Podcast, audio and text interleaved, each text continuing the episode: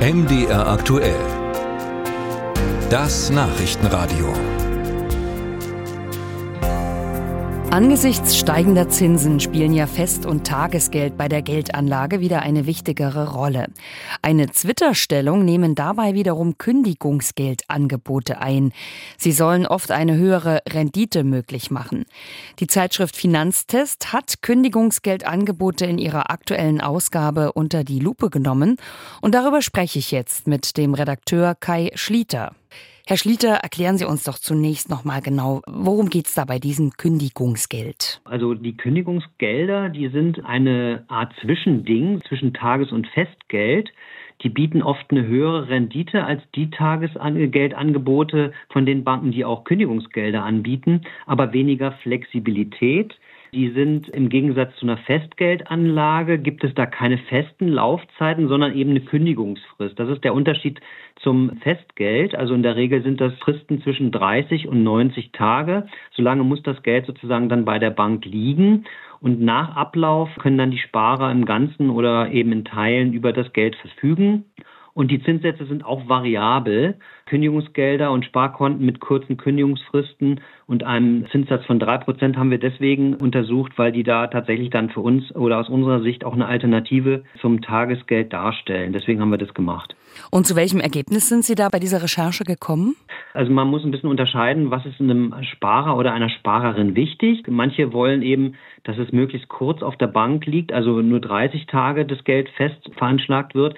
Manche ist eben der Zinssatz besonders wichtig. Und wenn man jetzt einfach nur mal schaut, welches ist das beste Angebot, wenn man nur auf die Zinsen achtet. Und da haben wir die PSD Bank Nord, die hat das Tagesgeld plus 33. Da beträgt die Kündigungsfrist eben 33 Tage und der Zins, der sich daraus ergibt, dann sind 3,75 Prozent. Das ist schon ganz schön. Das ist mehr als fast alle Tagesgeldangebote, die wir untersuchen und für sinnvoll erachten. Wem würden Sie diese Geldanlage empfehlen? Für wen lohnt sich das? Lohnt sich das für jeden gleichermaßen? Also es ist schon ein sehr spezielles Produkt, das wir da uns angeschaut haben. Und es gibt ja Leute, die, die sind so eine Art Zinsjäger. Also die gucken immer nach den besten Tagesgeldangeboten und die haben dann vielleicht über ein Zinsportal sich angemeldet und dann hoppen die immer zwischen verschiedenen Zinsen hin und her.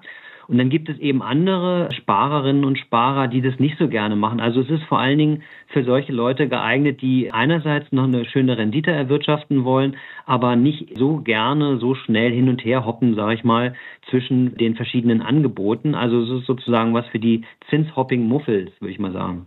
So auf den ersten Blick klingt das nicht wirklich gut für die Banken, also profitabel für die Banken. Warum machen die Banken das? Können Sie das erklären?